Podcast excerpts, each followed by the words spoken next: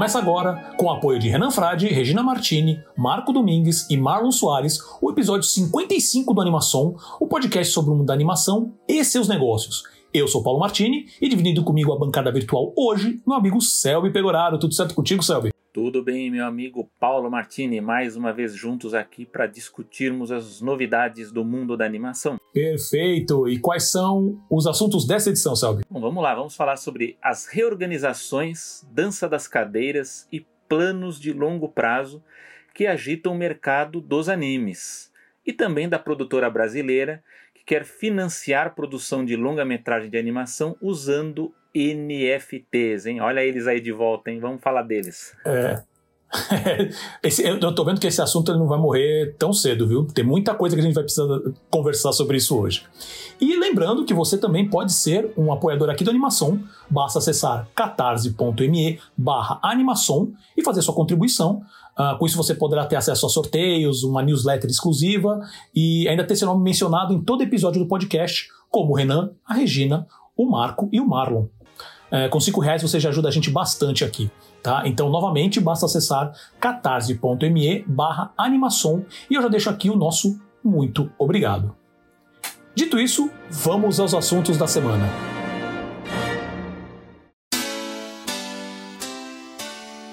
Movimentações no mercado de animes, reorganização na Bandai Namco, CEO do serviço de streaming Crunchyroll deixa o cargo e a Torro que quer focar em animações. Muita coisa para falar sobre movimentações né, de, no mercado de anime, então vamos lá. Reorganização interna na japonesa Bandai Namco, une as áreas de gerenciamento de marcas, Bandai Namco Rights Marketing, vai se fundir com a Bandai Namco Arts e vai virar Bandai Namco Filmworks. O famoso estúdio Sunrise, que foi fundado em 72 e adquirido pela Bandai em 94, que é responsável por séries nem um pouco conhecidas como Mobile Suit Gundam, uh, City Hunter, Dirty Pair, Code Geass e o clássico Cowboy Bebop né, entre muitas outras, além de filmes como Steam Boy, um ótimo filme também, é, vai, vai perder né, o, o, reconhecido nome, mas o estúdio continuará agindo com certa autonomia de acordo com a empresa. Outro ponto é que no serviço de streaming Crunchyroll, o CEO Colin Decker vai estar deixando o cargo apenas seis semanas após o início da inclusão do catálogo da Funimation. O CEO Rahul Purini vai ocupar o cargo e o CEO irá fazer a transição nas próximas semanas. Além disso, a gigante Torro, dona da franquia Godzilla, apresentou resultados financeiros referentes a 2021 e o faturamento referente a produções animadas dobrou quando comparado a 2020, incluindo pacotes de conteúdo, licenças de comercialização e distribuição em vídeo. E na mesma apresentação, a empresa divulgou um plano para os próximos 10 anos, onde a produção de animações ganhou destaque pela primeira vez, se tornando um dos principais pilares da empresa, que tem filmes, séries dramáticas e mercado imobiliário como os principais. É, e isso inclui também toda a parte de licenciamento de produtos, aquisição de direitos, expansão internacional do conteúdo e mídias digitais. Expansão para aplicativos, games e outros conteúdos interativos. Fiz essa grande introdução e eu já jogo para o Selby, meu amigo Selby, com essa movimentação toda quais são seus, seus comentários sobre isso. Eu ia comentar que você falou tão rápido que eu falei, nossa, ele tá concorrendo com o Enéas aqui, né? Tá numa velocidade. Eu tá achei, cara, que eu tava. Eu achei que eu tava super devagar. Nossa, eu achei que eu tava super devagar. assim que olha. Putz, mas ficou, mas ficou claro. Bem. Se for claro, eu depois espero, qualquer coisa eu. Eu, eu espero, repito, não, não tem agora, problema nenhum. Agora, não, mas agora eu vou eu vou repercutir tudo que você falou aí, né? Então agora então vamos, vamos, vamos, recuperar. Então tá. Não, mas, mas se, se, alguma informação não ficou claro, me avisa, porque eu acho que é válido. Eu achei, juro então, por tá Deus, bom. gente, eu achei que eu tava devagar. Desculpe. vamos lá. Vamos lá. Da Crunchyroll, né? Eu tinha até feito aqui um, umas anotações aqui para falar mais coisas, mas eu acho que nós já comentamos muita coisa sobre movimentações e estratégias da, da, da Crunchyroll e quando a gente tem esse tipo de mudança de, de CEO, mudança aí na, nas posições-chave, a gente tem que esperar mais um pouco, porque sempre tem mudanças aí, eu sei que a gente tem um a gente já tem essa experiência aí do, do que aconteceu lá com a, com a Warner, Warner Media e HBO Max, né, que a gente de, teve programas aqui discutindo todas as, as, as, estratégias deles de investimento, de quais personagens, quais marcas, e de repente tudo isso vai para o espaço. Aliás, é uma pauta que a gente tem que retomar aí tão logo a gente tenha mais algumas informações aí do, do grupo Warner Media. Então, eu acho que a gente tem que acompanhar com atenção aí a Crunchyroll, mas esperar mais um pouco, porque provavelmente vão ter novidades aí acontecendo nas próximas é, semanas e meses. Com certeza. Pra, é, agora, para mim, de, de todas essas, é, o que me chamou mais atenção é justamente a notícia da Torro, né? Que é uma das gigantes aí da, das empresas mais conhecidas de, de entretenimento do Japão, que, como bem disse o Paulo, dobrou o faturamento na, na produção de animações, né? Então, é, isso em, em, todas as áreas né, que, que, mexem com isso, então na venda de pacotes de anime, né, como a gente já discutiu aqui no Animação, que, que esses pacotes aí sendo vendidos especialmente aí para os serviços de streaming né, estão muito fortes, né, também comercialização de licenças, é, distribuição em vídeo, né, todo esse tipo de negociação é, para a Torre foi muito boa e a empresa apresentou um plano de crescimento e expansão para os próximos 10 anos. Né? Para nossa felicidade, né? eles estão dando mais espaço e importância é, para animação. Tradicionalmente, a Torre ela funciona, né? funcionava até então com três principais pilares, né? que eram de, de, de filmes, né? para produção é, para cinema e televisão. É, um, um, eles também têm um departamento, o segundo pilar, que é da rede de cinemas deles, então também tem uma rede de exibição é, controlada pela Torre e também um, um, pilar de negócios imobiliários. Né? Então, como acontece, no, o Japão tem muito disso, ele tem empresas que, que elas acabam atuando em, em setores muito diferentes. Né? Eu vejo, por exemplo, a, a Oriental Land Company, que é que controla a Disneylândia de Tóquio, ela também é uma empresa que mexe também com negócios imobiliários no Japão. Né? Isso, isso é uma, uma coisa bem interessante do, do, do, do dos negócios japoneses lá, né? É, vale, Mas, vale fazer só vai... um comentário, vai fazer só um comentário, sabe, que eu acabei lembrando, esse negócio da, da, da questão imobiliária me chamou bastante atenção, que é, eu, eu ouvi, eu tô, obviamente, puxando isso de, de memória, né, mas eu vi, não, não sei que pessoa comentando, ou algum artigo que eu li, que fala que é justamente quando perguntam qual é o negócio do McDonald's. Hum. Aí o pessoal fala, não, é fazer comida, fazer fast food, o pessoal, não, não, não, não, não mercado imobiliário. Me corrijam, se você estiver ouvindo isso e eu estiver falando uma besteira agora depois, me corrija.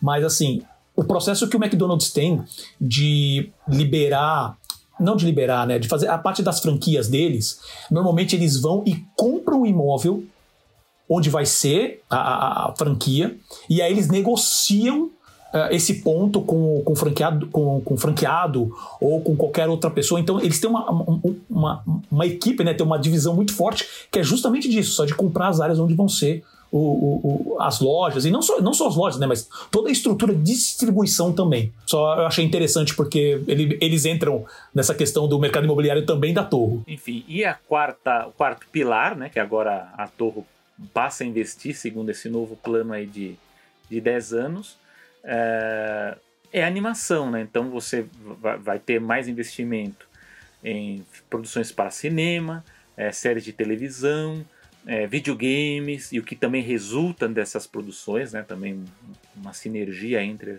propriedades intelectuais e aí vai incorporar é, distribuição em vídeo, comercialização, merchandising, produções cênicas também, adaptações né, para o teatro, aí a expansão internacional das propriedades intelectuais. Então, dentro dessa estratégia aí dos 10 anos, tem três iniciativas principais que envolvem os negócios de animação.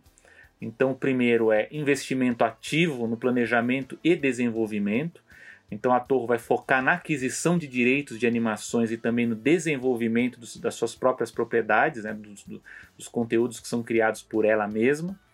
É, tem uma segunda iniciativa que é o que a gente discute muito aqui na animação, que é a questão da, da, das produtoras asiáticas terem muita dificuldade de, de inserção em, em, em, mercados aqui na, na, na, América do Norte, na América Latina, na Europa. Então, a Torre ela tem essa iniciativa de investir muito, planejar montar bases né, em escritórios locais para começar a trabalhar o marketing de seu conteúdo e abrir caminhos para iniciar, para iniciar coproduções com parceiros estrangeiros, né? Então isso, acho que até agora também com o negócio do streaming isso vai ficar cada vez mais forte e a Torre tá finalmente aí colocou isso como uma, uma das iniciativas principais. E a terceira é a exploração da mídia digital, né? Então a Torre ela vai expandir o desenvolvimento de produtos originais para aplicativos de smartphone, para games e outros conteúdos interativos baseados em suas propriedades em animação. Então, eu acho que isso aí, tendo em vista toda aquela discussão que a gente teve sobre a, exploração né, da, da, produção japonesa, né, que no caso a gente está falando da Torre, no mercado internacional, aqui eu acho que a gente tem uma resposta, né? Acho que é um, é um anúncio muito importante, né? Agora eu quero saber a opinião do Paulo, aqui, se ele tem alguma alguma coisa a acrescentar, mas eu vi isso aqui com muito, muito bons olhos. Sim, assim, é, novamente, a gente já falou aqui, repetiu 400 milhões de vezes o quanto o mercado de anime é gigante, quanto o mercado de anime vem crescendo. E é muito interessante ver esse posicionamento até da Torro, né, que assim, ela tem, o forte dela sempre foi também a, a questão mais do live action. Sempre teve produções animadas também, não uma coisa Uh, nova, que eles decidiram fazer animações e deu certo. Né? Mas o como vem ganhando força. Tá? Uh, específica, vou fazer o seguinte: especificamente da Crunchyroll, uh, eu não vou desenvolver muito, porque assim, é, a, a, empresa está num processo de transição. Né, ainda. Agora com a, que eles estão realmente colocando todo o conteúdo que estava no Funimation para dentro lá do, do, Crunchyroll, que realmente a, a, a, venda foi finalizada, estão nesse processo de mudança de marca, está tendo movimentações é, é, internas de cargos e tudo mais. Né? Uh, com, a, com a Bandai Namco, eu fico curioso para ver como é que vai ser esse processo da, da, da, como que isso vai impactar a Sunrise, né? Que agora perdeu o nome, né? E quais são a, a, as produções, né? Que ela vai fazer uh, com isso. Então vamos, vamos, vamos acompanhar. Essa da Torre também Tô, tô, impressionado. E aí o que eu quero falar é o seguinte, na verdade. É, saiu um artigo, uma entrevista no The Hollywood Reporter, é, a, que entrevistou o Correi Obara, que ele é o head de anime na Netflix. Né? Que é para mostrar também o tamanho uh, que isso tá, uma entrevista recente também, é, do tamanho que é e a importância que tem, como a gente já falou no episódio, acho que foi o episódio passado, que a gente falou que o, falando do, do conteúdo do, do, do, como, como o Netflix está vendo uh, animação lá dentro, e eu até comentei isso, que eu falei assim, olha, o conteúdo adulto que o Netflix vê é anime. Não só adulto, né, porque você pode fazer os animes para várias faixas etárias também, mas eles veem essa parte do anime como uma coisa que puxa mais pro, pro, pro fã super dedicado, que pende mais pro público adolescente e adulto. Né? E nessa entrevista, uh, eu tirei alguns dados que são interessantes. Uh, o, o, comparado com 2020, uh, 2021 teve um aumento de 20% no total de horas gastas né, assistindo anime, eh, de, de, animes exibidos na plataforma. Uh, mais de 50% dos assinantes globais do Netflix assistiram algum anime em 2021 que é 90% dos, é 90 dos assinantes no Japão. É, e tem só de anime, tá? 40 títulos programados ainda para 2022. A gente já entrou nesse mérito, né? Esse tiroteio que o Netflix faz com um monte de conteúdo, que ele soca conteúdo e, e não consegue divulgar nada direito, é, falar sobre nada um deles tá? Mas outra e outra coisa que isso também acho, acho válido mencionar, que são números que está começando, que, que, que o Netflix vai realmente, já, já falou isso. Ah, isso é uma coisa que eu acho que apareceu logo no dia seguinte, ou dois dias depois que a gente falou no, do, do episódio passado, que o Netflix confirmou que vai sim, vai lançar um filme, pô, me sumiu o nome do filme agora, mas ele vai, é, é, o, é o início de um processo de lançar filmes no cinema. Hum. Dito, dito e feito sabe? E, e aí, essa, essa entrevista com, com o Correio Bara levanta dois pontos importantes que eu, eu mesmo não mencionei no, no, no programa passado, que é, foram os dois últimos lançamentos de anime no cinema nos Estados Unidos. Agora, né, vamos dizer assim, pós-pandemia, né? Sim. Que até o. Só fazendo um parênteses, que o Selby. Tava, a gente tava conversando agora antes de começar a gravar, e o Selby já, já me comunicou que eu não tava sabendo. Parece que vão voltar os protocolos. O pessoal vai ser obrigado a usar máscara é. novamente em lugares fechados, e vai ser sugerido a, a, a, a usar na rua. É, para quem tá que com comorbidades, né? Então, é. Exatamente. Não é nenhuma. Nada me impacta. Assim, não é, não é o tipo de coisa que fala assim, nossa, que impressionante, não imaginei que ia chegar nisso. Sendo que a gente fala toda hora, a pandemia não acabou ainda. Então, por favor, pessoal, se, é, sabe, se controlem, tomem seus cuidados, por favor. Mas voltando ao ponto, uh, os dois últimos lançamentos do cinema dos Estados Unidos, que deu um, um, bom resultado, principalmente falando de anime, e animes que não têm marcas que são assim tão conhecidas. Né? Por exemplo, se a gente fala de Dragon Ball, fala de Pokémon, ok, são marcas que tem, tem, tem um, um recall que fala, é muito forte. Agora, essas como Demon, o, o, filme do Demon Slayer, que a gente já começou, comentou aqui no animação, que foi super bem de bilheteria lá, faturou 49,5 milhões de dólares, tá? Foi o, né, o, a, toda toda a, o tempo dele nos cinemas. E, e vou citar um, um, só para fazer uma comparação. De, deixa, deixa eu falar do outro também. E o outro filme que foi esse mais recente, que o, o, o Demon Slayer foi no ano passado. E o, o, o que foi agora esse ano, que é o do Jujutsu Kaisen Zero, né? o Jujutsu Kaisen Zero, que é anos do Crunchyroll. Né, tem produção do Crunchyroll, que faturou 30 milhões de dólares durante todo o tempo nos cinemas. Só para uma comparação, o filme que estreou agora, que o pessoal está falando que está sendo, tá sendo considerado um sucesso, que é o, o filme do Bob's Burger, né? que teve como a primeira semana de estreia teve 15 milhões no faturamento nos cinemas.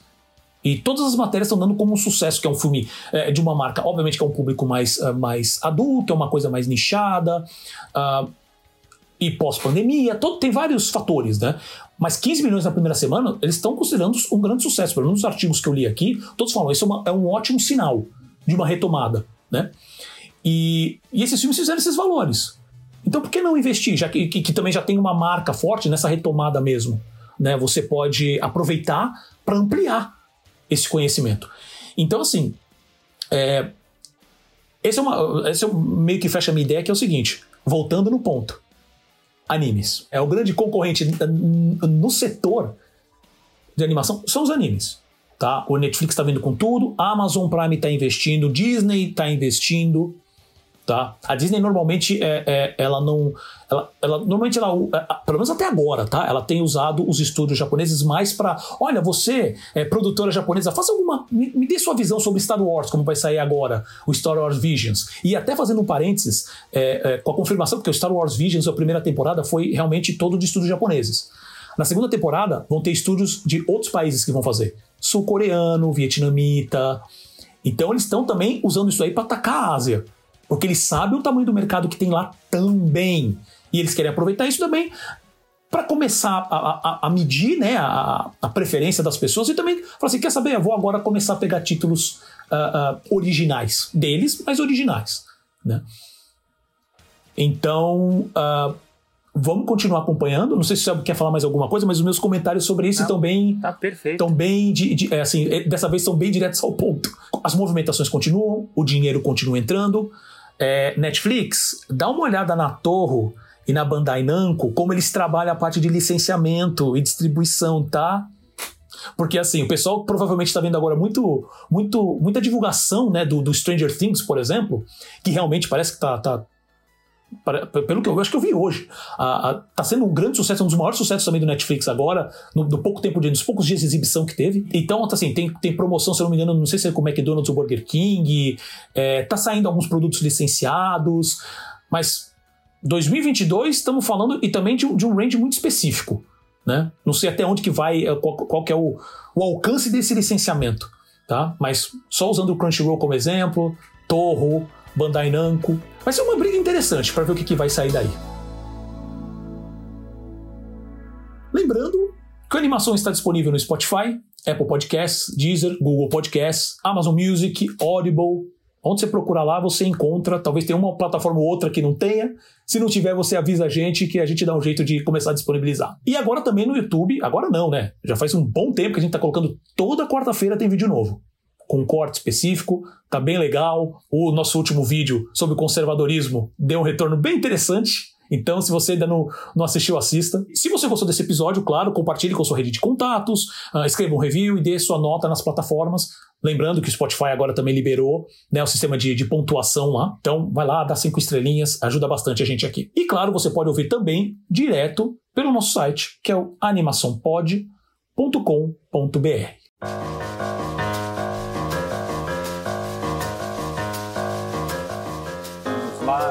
Paulo.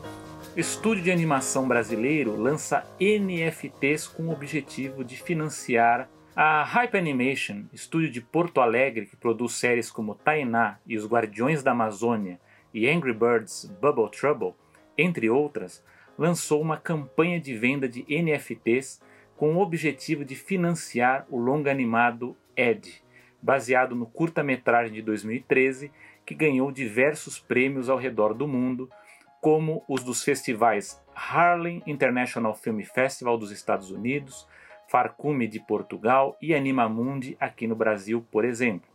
A venda dos 10 mil NFTs criados para esse projeto está programada para começar no dia 9 de junho na plataforma OpenSea e dará ao proprietário investidor algumas recompensas, como ter seu nome em um dos personagens do filme e aparecer nos créditos, entre outras. O objetivo é captar mil Ethereums, algo em torno de 9,4 milhões de reais. Bom, voltamos aqui a falar dos famigerados NFTs, que ainda são uma grande dúvida aí para muita gente, acredito que para 99% da população mundial, né, que a gente ouve falar em tokens, NFTs, metaversos, aí o Paulo também força essas pautas também que a gente vai, aí eu vou ler, eu acho que eu já sei alguma coisa, quando eu vou ver eu não sei nada, tenho que ler de novo porque eu não entendi a primeira vez, né? Mas essa, vai aprendendo na porrada, é, né? Depois, é. quando você fala assim, agora eu sei, aí você descobre que você não sabe nada. É, mas é, é bem guardado as proporções, é, é parecido com o movimento que aconteceu quando a Web 2.0 foi iniciada, né? Que tinha muita coisa ali que a gente desconhecia e aos poucos é, a gente foi se acostumando e conhecendo mais as, mais as, as, as facilidades aí da, dos aplicativos, dos smartphones e de tudo que veio com a tecnologia nova, né?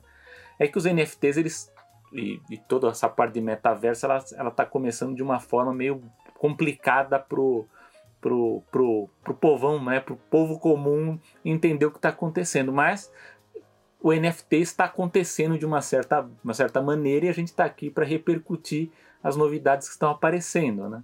Então eu estava comentando aqui com o Paulo, acho interessante citar que nesta semana, né, eu estudei, né, fiz meu, minha pós-graduação na, na Universidade de São Paulo, a gente recebeu informação de uma parceria da, da USP com a United States of Mars, né, uma parceria de pesquisa sobre aplicações e aspectos técnicos, econômicos é, e legais do metaverso. Então eles estão fazendo uma parceria é, é, para entrar num, num, projeto de metaverso. Então a USP ela recebeu é, um, um, NFT, né, um, um token que se refere a uma terra rara no metaverso que está sendo construído em parceria com outras universidades aí em outros países.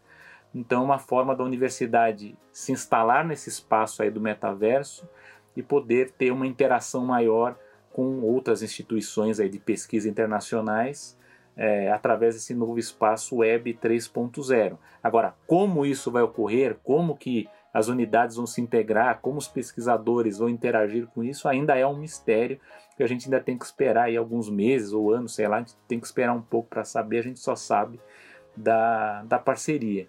E uma outra notícia que saiu, e que aí eu, eu coloco aqui justamente para problematizar, né, e, para a gente discutir também nessa proposta de usar os NFTs é, como investimento de produção é, foi a notícia do Seth Green, né, que anunciou que ia produzir uma, uma série de animação né, de qualidade bastante duvidosa cá entre nós, né, baseado no, no Board Ape, um personagem chamado Fred Simeon, que era um NFT e que ele acabou, o Seth Green sendo vítima de um golpe, né, um esquema de, de phishing lá na internet, quer dizer, deve ter entrado aí um site né, viciado aí que ele achou que era oficial e não era. Acabaram levando quatro dos NFTs deles e um deles era o que tinha o personagem que ele usaria para explorar a produção dessa série, né, White Horse Tavern. E, e, aí ficou uma briga toda, porque depois ele descobriu quem comprou o NFT, aí houve uma discussão no Twitter com a pessoa, o Paulo me lembrou aqui que ele conseguiu recuperar esse, esse NFT, mas aí entra essa discussão, que você vai produzir algo em cima de um NFT e, e, se ele é roubado, né? se, se ele se perde, como é que você faz com relação aos direitos, né? a propriedade intelectual de uma produção que você, sei lá, você já terminou a produção, tá para estrear, como é, como é que funciona isso, né? Então acho que é uma coisa bem complexa, né? E, e essa notícia, né, da, da, da, da produtora brasileira, ela repercutiu internacionalmente, né? Esse projeto de usar o, o, o, NFT e essa ideia de captar, no caso aí, os, os mil Ethereums, né? E, e isso está sendo discutido, né? Como, como, como, que isso funciona, como que isso pode ser aplicado em outras produções e pelo que a gente leu aqui, aqui outras produções também estão usando esse método aí, usando NFTs. Então, passo para o Paulo para ele nos inteirar aqui se tem mais informações e discutir também essas, essas problemáticas, né? O que, que se faz aí se a gente a gente investe num NFT numa propriedade intelectual e de repente nós a perdemos, né? O que, que acontece? Então, esse é um ponto, esse é um dos pontos importantes para a gente levar em consideração, que é a questão de segurança e privacidade. Né? Porque se tem uma coisa que a gente já pode considerar que acontece com muita facilidade, isso qualquer profissional hoje é, pode garantir isso, a, a, a perda por, por roubo, né? coloco em aspas aqui, porque não deixa de ser, tá? A perda por roubo de NFTs é algo bem comum até, sabe? É que, que o processo que eles chamam de phishing, né? Que você, que por, por, por causa de uma, de uma uh, que, o que é o phishing na verdade? Você passa um link, você induz o usuário a clicar num link que ele acha que aquele site é o site oficial onde ele pode comprar, vender NFT, onde ele pode conectar a carteira dele e aí não é o site correto e simplesmente perde os, os, os, NFTs que ele tinha. E assim, toda essa parte de NFT a gente já vem falando que realmente é uma parte mais é, complicada porque tem muita, muita nuance. E, e tem muitos detalhes também, porque a, essa, esse escopo, a gente já falou aqui no, no, no animação de NFT para que seria. É, é, eu falo de NFTs que é o Non-Fungible Tokens, né? Então a gente já falou aqui de Fungible Tokens, que nada mais é que são as criptomoedas, são os bitcoins, os ethereums da vida.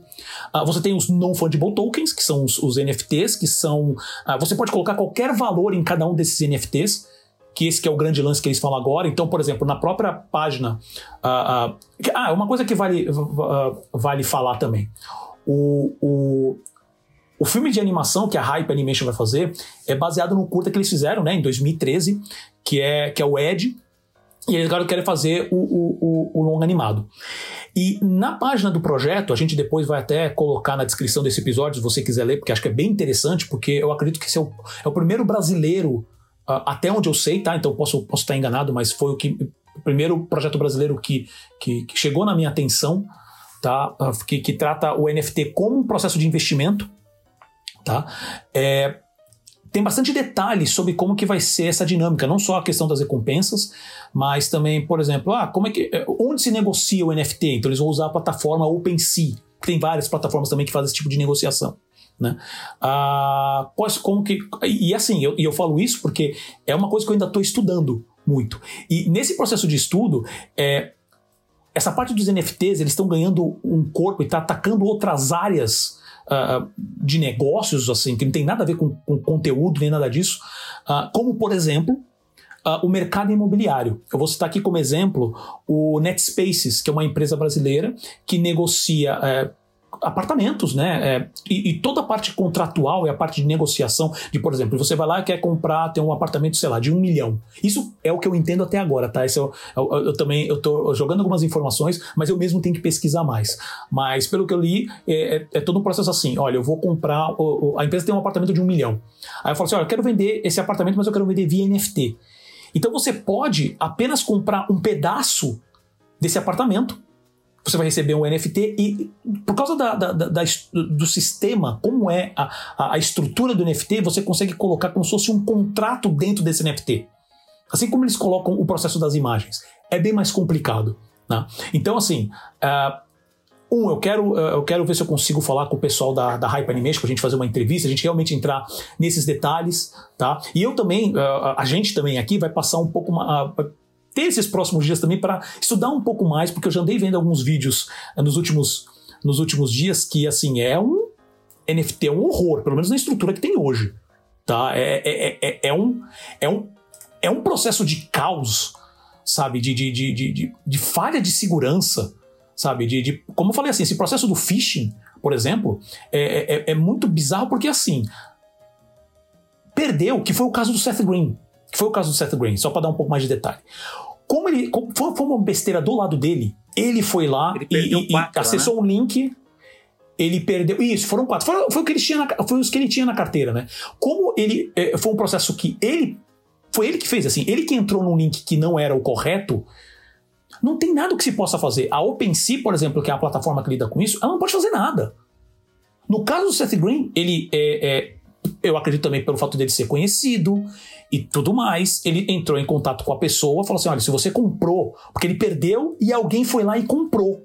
Então tem esse registro, né? Mas assim, ó, se você comprou, fala comigo que eu, que, que eu preciso desse, desse personagem de volta. Porque, como eu te falei, ele, ele, ele comprou esse NFT e com isso, aí eu, eu, eu não, não entrei nos detalhes, mas parece que a princípio essa imagem, essa, a IP dessa imagem ficou com ele. Que isso também é um problema sério. Que muita gente, quando o NFT estourou, eu não sei se vocês devem lembrar, assim, a gente comentou muito, acho que muito por cima da primeira vez que a gente comentou, que tinha muito artista é, é, é falando assim, gente, roubaram minha arte e estão vendendo como NFT. Na prática, você não passa o direito, você não está passando o direito da pessoa ter aquela imagem. Por isso que o pessoal até tira sarro hoje, porque tem, realmente tem muita gente que lida com NFT que acredita nisso, tá? Eu não estou falando que, que, isso é besteira, não. Mas assim, na, na, na, prática, você. O fato de eu pegar uma imagem que eu não tenho direito autoral, colocar no, FT, no NFT e vender, a pessoa que comprou não vai ter direito àquela imagem. Não tem, porque não tem nenhum contrato, não tem nada. Né? E mesmo que tivesse algum contrato ali dentro, ainda assim as leis caem nas leis de cada país. E os Estados Unidos e outros países que têm é, direitos autorais, lógico que é todo. Se você vai entrar numa briga de direito autoral, você vai ter que lidar com advogados, você vai ter que lidar com um monte de coisa. Então isso é um inferno, né? Não estou tirando esse problema. Mas na prática, você não tem direito sobre aquela imagem. Eu acredito que o processo que o Seth Green fez, ele pegou os direitos autorais, pegou a, a, a propriedade daquela, daquela imagem para ele. Né? E quando ele perdeu, como ele já tinha produzido, já tinha um trailer da série, a série estava praticamente pronta. Foi um puta desespero, porque ele falou assim: cara, e agora? Eu tenho com a série pronta, eu investi e não posso lançar, porque o, o, o direito autoral está atrelado àquele, àquele NFT. Né? E eu digo isso justamente voltando para essa questão do, do, do, mercado imobiliário, porque eu já ouvi algumas coisas e eu preciso pesquisar mais sobre isso, onde você tem toda a informação com referência ao contrato de venda dentro do NFT. O NFT você não consegue editar esse NFT. É, pela estrutura que ele foi criado, você não consegue editar. Então você teria que, é, caso você queira invalidar, você teria que é, cancelar, achar uma maneira de cancelar aquilo, aquele NFT, e emitir outro. Só que por causa de toda a maneira que foi pensado NFT, isso é um processo que leva tempo e é caro pra caramba. Porque é, é, eu, eu, não, eu, espero não estar falando alguma besteira, mas pelo que eu entendi, você tem processos toda vez que você faz o que eles chamam de mintar, né, que é realmente criar o, e, e oficializar esse NFT, você paga um valor eu não entendi exatamente para quem, se são para essas agências que cuidam disso, que são empresas que realmente mintam. É bem complicado, é bem cheio de detalhe, né? Então vamos correr mais atrás com referência a isso. Tá? O que, que eu vi é que o, o, o Seth Green ele fala que ele não teria perdido né, os direitos autorais justamente por essa por essa operação que você comentou agora, né? De que como ele já tinha iniciado a produção da série, né? Da, da, da, produção dele, ele já teria feito um registro, né? E aí não teria como, é... enfim, a gente sabe que agora sabe que ele recuperou, né? Mas que que a perda em si não, não prejudicaria o projeto dele, pelo menos é o que ele diz. Mas há também aquela história também de que você, principalmente lá nos Estados Unidos tem muito disso, que a pessoa ela tem que tomar cuidado se ela compra algo que foi roubado, né? Isso acontece muito com material de, de, de arte, de coisas até de, de, de autógrafo, de colecionador, enfim, a, principalmente é, itens históricos, né? Que se ele é roubado de algum colecionador ou é roubado de algum museu e o, e o comprador compra ali sem saber, ele está arriscado a perder o item e, ter, e arcar com prejuízo ainda. Né? É receptação, então, né? Que chama é, aqui. Porque é, é uma receptação. Até naquele. Agora eu não vejo há muito tempo, tinha aquele programa Trato Feito, né? Da, que passava na TV a cabo, que eles falavam muito disso. Que eles têm sempre que averiguar a origem. Por que, que é, tem muita essa chatice de saber a origem dos itens? Que é por conta disso. Você cai numa receptação e você corre o risco de arcar o prejuízo. Então, algumas vezes há essa coisa de fazer um acordo, né? Quando a pessoa Muitas vezes a pessoa compra sem, sem saber realmente que, que, que o item foi roubado ou foi furtado de alguém. Às vezes há uma, uma negociação de acordo para pelo menos a pessoa não, não, ficar com zero ali por ter, por ter comprado aquele item, né? Porque o, o, proprietário original quer de volta e acaba até fazendo um acordo. Mas do ponto de vista da propriedade intelectual, dos direitos autorais, no caso para produção de animação, eu acho que por conta né, da, da, da da produção ter sido iniciada, ele não perderia totalmente os, os direitos né, sobre o uso daquela imagem. Né? Mas é uma coisa complexa, né? porque se há esse risco de, de você comprar o NFT e, e perder e sofrer todo esse estresse, né? É uma, uma coisa aí para se preocupar. Então, tem, é exatamente esse o ponto. Tem muita questão de legislação, não só Estados Unidos, qualquer país ainda, tá? É, é uma, é uma é um processo, é uma tecnologia muito nova, que é, como sempre acontece, né? Assim, as leis correm atrás depois que a tecnologia foi é. lançada e o caos toma conta, né? Então, uh, o, tem que ficar realmente. Eu quero conversar com o pessoal da Hype e eu quero é, é, pesquisar mais os projetos que já foram financiados dessa maneira. Como, por exemplo, um que a gente já comentou aqui mesmo. Acho que foi na, no, justamente no episódio que a gente falou sobre a, a, primeira vez do NFT. Eu acho que eu comentei sobre o Stoner Cats. Stoner Cats. Mas uh, tô pensando agora, talvez a gente não tenha mencionado isso no, no, no, no episódio. Acho que a gente publicou uma, not uma notícia. Eu acho que a gente não falou. É, eu publiquei, é, eu publiquei, é, foi uma postagem nas redes sociais, né? O Bruno tá aqui confirmando que realmente foi uma postagem nas redes sociais, né? Que a gente fala justamente desse projeto, que era uma série animada uh, sobre, literalmente, assim, um grupo de gatos que acabam puxando um, porque a dona deles puxa muito forte, né? E que foi a série foi produzida pela Mila Kunis, a atriz Mila Kunis, que faz a voz da, da Meg no Family Guy e é conhecido principalmente pela, pela série That Seven Show, né? Uh, que a série foi toda financiada via NFTs. E só para só um número bem interessante aqui, que ela lucrou 8 milhões de dólares. Né? Então, assim, eu quero também pesquisar mais como que foi isso, como que foi isso, porque assim, eu, eu acessei o site até para dar uma procurada de novo nessa, nessa informação. Uh, o site tem publicado os episódios lá, mas eu não sei se os episódios também estão indo uh, ah, para algum serviço de streaming, tem alguma, uh, algum contrato com alguma outra televisão, algum outro meio de distribuição. Eu vou, dar, vou verificar isso e eu espero ter essas informações se a gente conseguir essa entrevista com o pessoal da Hype. Né? tem outros projetos acontecendo também né, que está tá usando NFT como, como base de, de, investimento. Também projeto é, internacional. Um que é um filme chamado Plush, que é da Rooftop Productions, Carlab e Dranger, que é uma, parece que é uma, uma, uma firma alemã, que eu acho que ela é responsável justamente para cuidar dessa parte mais legal, essa questão do, do, do, do, NFT. A gente brincou né, no passado com essa questão do NFT, putz, aí vai ser. Isso é complicado pra caramba, não sei como é que vai ficar isso. Agora, foi como eu falei, dessa questão do, do, do desse processo é, do, do, impacto na área imobiliária também, o NFT está tá, tá, tá invadindo outras partes, né? E então não vai ser um assunto que vai ficar muito. Assim, que ele vai sumir. A gente vai voltar a falar sobre isso, principalmente se esse processo com, com, com o Ed, né, o filme do Ed, realmente for para frente, sabe? É, principalmente a gente está falando de valores que para o mercado brasileiro são altos. Estamos falando de 9 milhões né, de, de, de, de, reais. Agora, o lance também é o seguinte, né, a gente sabe que, que, que é, lidando, como eles estão é, é, procurando Ethereum, então estamos falando agora de criptomoeda, o valor não é atrelado a nada, é atrelado na boa vontade do, da gente que quer comprar e vender. Então, se você pegar qualquer gráfico de, de criptomoeda, você vai ver altas e baixas grotescas, e às vezes do nada. Né? Então eu não sei também como, como eles estão lidando com essa questão, sabe? Como, como uh, equilibrar, como que realmente é o budget do projeto, o quanto que eles vão conseguir equilibrar para isso. Se bem que eles têm no site, tá? Novamente eu vou deixar aí na descrição é, quais são as metas do, do, do, das etapas de produção. Então, olha, se, assim que atingir é, tanto, uh, tantos Ethereums, começa o roteiro. Assim que atingir tantos Ethereums, começa a pré-produção. Depois, a pós-produção. Aqui, aqui a parte, toda a parte de, de, de mixagem de som, gravação de voz, ADR depois, todo o processo. Né? Então tá lá bem. Eu não achei tão detalhado, mas existem essas informações lá. Para finalizar, o projeto em si ele já está sendo divulgado faz algumas semanas, tá? Só que o lançamento da, da, dos NFTs para começar o processo de captação vai começar agora dia 9 de junho. Então eu também quero acompanhar isso de perto, porque eu quero também falar, torcendo aqui para que eu consiga falar com o pessoal da Hype, para ver como que são, quais são as expectativas dele e ver se isso realmente vai vai dar certo, né? Porque vai ser, vai ser interessante. Mais algum comentário, Selby? Não, nada. Não. já, foi, já foi perfeito. Então, Eu ia tá. falar pra você pontuar justamente eh, do, do, projeto brasileiro, mas você acabou de falar. Não, perfeito. Então a gente vai acompanhar, a gente vai voltar a falar sobre isso. Cara, eu acho que é bom pro mercado como um todo se isso dá certo. Sabe? Então, que, que é uma coisa que eu já venho batendo na tecla há muito tempo, que é a questão do, do crowdfunding. E até quando eu falei, até comentei sobre a questão do equity crowdfunding. Só que assim, eu, eu, não, eu não vi isso uh, estourar no Brasil.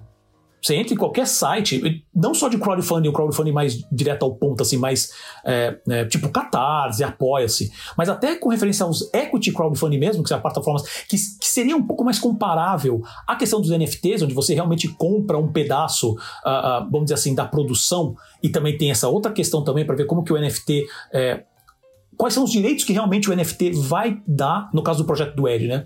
Quais os direitos que ele vai dar com referência à produção, ou é só realmente uma. uma uh, vai para o princípio do, do crowdfunding mesmo, que assim, olha, eu vou dar um valor porque eu, eu, quero que o projeto dê certo, mas e eu recebo algumas recompensas e é isso. Né? Então, vai ser legal a gente voltar nesse ponto. Tem bastante coisa importante, porque o NFT está sendo muito comentado agora e é que ele tem muito problema de segurança e muito problema de privacidade. Mas se eles conseguirem, com os próximos, nos próximos meses, próximos anos, resolverem isso e os projetos começarem a, a, a, a andar, isso vai ser interessante de maneira geral. Então, vamos acompanhar.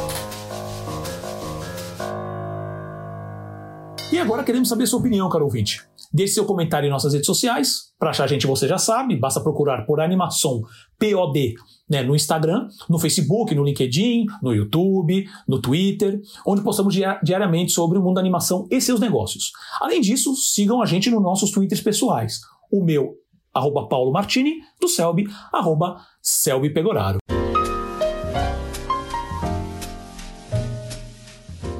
Meu amigo, passamos para as dicas culturais. Essas dicas culturais. Nossa, tá passando um avião gigantesco aí, assim, do lado da sua casa. É. Então, quem estiver ouvindo assim, Sim. tipo um avião, não estão contra-atacando o Selby ainda. ainda. É a, é a rota pro sul, é, são os aviões que vão pro sul. Estão tudo migrando os aviões já, essa, é, é, a época do ano. então, então é, é, temos aqui as nossas dicas culturais.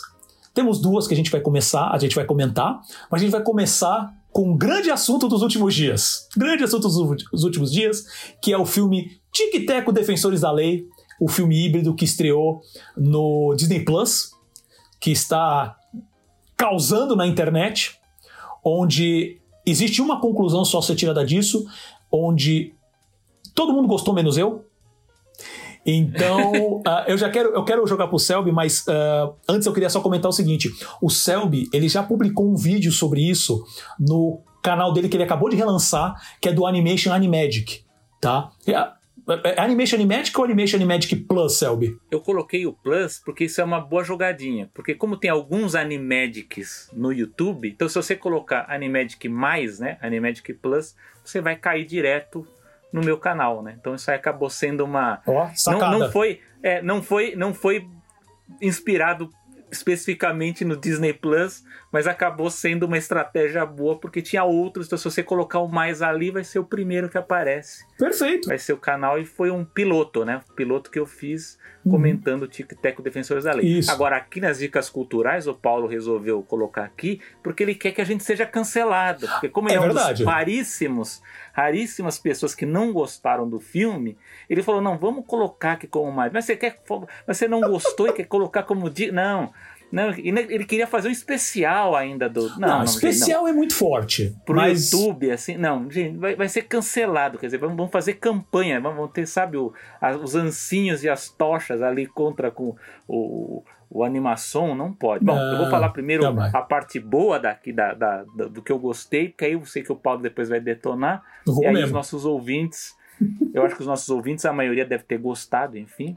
Mas enfim, eu gostei. É um, é um filme inspirado no, na série de animação de 1989, né, Tic Teco Defensores da Lei. Foi uma série longa, né, teve 65 episódios, e o filme ele brinca né, com essa ideia de o que, que acontece na o que aconteceu com a carreira do Tico e Teco depois daquela série. Então tem aí uma, uma brincadeira com a uma brincadeira crítica, né, com o que acontece com os artistas depois de seus grandes sucessos. É, também tem uma, uma crítica também relacionada à evolução e ao modismo da tecnologia, né? Porque também tem essa coisa de, do que é animação tradicional 2D e o que, que é animação computadorizada. E ali no caso o Teco ele fez uma cirurgia de CGI, né? Para ficar mais relevante para a indústria, né? Para ele poder participar de outros projetos. Uh, também tem uma, uma outra crítica também aos, aos bootlegs, né? Aquelas continuações baratas, aqueles filmes que fazem explorando os filmes de grande sucesso, né? Então tem várias, várias coisinhas assim que interligadas, né? Elas é, criam um caldo aí divertido pro, pro filme do Tico e Teco. Ele não é um filme perfeito do ponto de vista de valores de produção, eu entendo isso, acho que isso aí, eu acho que para quem assiste, eu acho que até é compreensível, eu avalio que isso é uma coisa que até pode ser criticada. Também tem problemas de roteiro, acho que principalmente o terceiro ato do filme ali poderia ter sido também um pouco melhor, né, com a própria ideia ali do que é uma crítica também relacionada ao, ao vilão lá, o Sweet Pete, que poderia ser um outro vilão. Eu, eu acho pessoalmente que poderia ter, ter mais, é, mais do grupo dos defensores da lei mesmo, né? A Geninha, o Monte Rei, o Buzz poderiam estar tá ali numa uma, uma coisa mais mais conjunta ali para finalizar. Ficou realmente um filme muito mais do Tico e Teco. É, mas é, me, mesmo esses defeitos, por que, que eu, eu digo que eu, eu acabei vendo de, de uma forma muito positiva? Porque a própria série de animação de 1989 ela já era uma série inferior às outras séries animadas da Disney. Se você compara o Tic Tac Defensores da Lei com o DuckTales, com os ursinhos Gummy, com Darkwing Duck e outras da época, o Tic Tac é mais fraco. É que a gente tem uma memória afetiva muito forte dessa série. Mas se hoje você assiste em retrospecto, a gente vê que ela é, ela é realmente ela é inferior, mas é aquela coisa mesmo da memória afetiva que fica. Então ela tem o filme, né, o longa-metragem, ele tem essa coisa de brincar muito com fanservice mesmo, né, de brincar com mil referências aí de, e, inclusive, eu acho que a maioria desses usos são inteligentes no filme. É, eu acho que, de certa forma, é uma continuação espiritual de Roger Rabbit, embora Uma Cilada para Roger Rabbit seja um filme muito mais sofisticado, seja um filme muito mais. É, é, enfim, assim, é, ele, tem, ele, foi trabalhado assim com mãos muito sofisticadas, né? Mãos muito chiques ali com, e com referências também clássicas, né? Mas o Tic Teco trabalha também com várias camadas, né? Camadas técnicas, camadas históricas, essas brincadeiras também com, com, com críticas. É um filme mais adulto e eu acho que isso também é, entra naquela na, na, naquela afirmação que a Disney fez de que o Disney Plus tem que investir também em produções que agradem um público mais adulto, né? Até porque disseram que metade do público do Disney Plus são casais ou adultos é, solteiros sem filhos, né? Então há um público aí que a Disney também quer pegar aí e eu, eu acho que esse filme do Tic Teco Defensores da Lei ele agrada mais esse público talvez entre 20, 20 a 30, 40, 50 anos, vai lá. Eu não acho que criança vá necessariamente se interessar ou se divertir tanto quanto esses adultos. E eu acho que também um público mais velho também não vai não, não vai se interessar tanto, vai achar meio bobo o filme, né? Mas assim, no geral, eu achei o filme divertido, assim, não é um filme que eu acho que dentre as propostas de produções originais do Disney Plus, para mim eu achei um filme um filme muito interessante, assim, divertido, para quem quer uma, uma boa distração eu acho que o filme do Tico e Teco é muito bom. Agora o Paulo vai destruir o filme aqui. Então, se você não gostou, você gostou muito do filme, você para aqui. Se você estiver no YouTube, você para o vídeo aqui. Agora, se você estiver no podcast, você espera um pouco, porque a gente tem dicas boas para dar depois. A gente, a gente preparou essas dicas com muito esmero. Então, é por favor, aguarde, aguarde, por favor, tenha paciência que a gente volta com a parte boa daqui a pouco. É verdade. o lance é. Vamos lá. Vamos lá, que acho que vai ser interessante. Eu quero, eu quero justamente porque eu, eu já vi o vídeo do Selby, né? E eu não sei qual, alguns pontos que eu vou levantar aqui, eu não sei o que, que ele acha. E assim. Vai até fechar a câmera, porque é muita vergonha alheia ficar ah, aqui. Ah, não eu... faz isso! Olha só. Eu tenho que preservar preservar a minha imagem uhum. por causa disso aqui. Agora. Vai nessa, vai nessa. Teu nome tá aqui tudo quanto é canto, não adianta isso não. né? Bom, porque é assim, né? Depois que o pessoal chega e fala pra mim assim, cara, até a Isabela, a, a Isabela Boscov gostou, então quem é você? Falei, Isabela Boscov. Cara, Isabela Boscov, acabou. Não tem mais Eu já falei assim, gosto muito da Isabela Boscov, mas assim, ela, ela, ela errou dessa vez, tá tudo bem, gente. As outras ela vai acertar, mas dessa vez ela errou. Brincadeiras à parte. Uh, o que que acontece? Eu te adoro, viu, Isabela Boscov? olha, olha só, cara, já tirando fora já o corpo. Não, tá envolvido, o céu me ajudou a fazer esse meu texto agora. Não, mentira.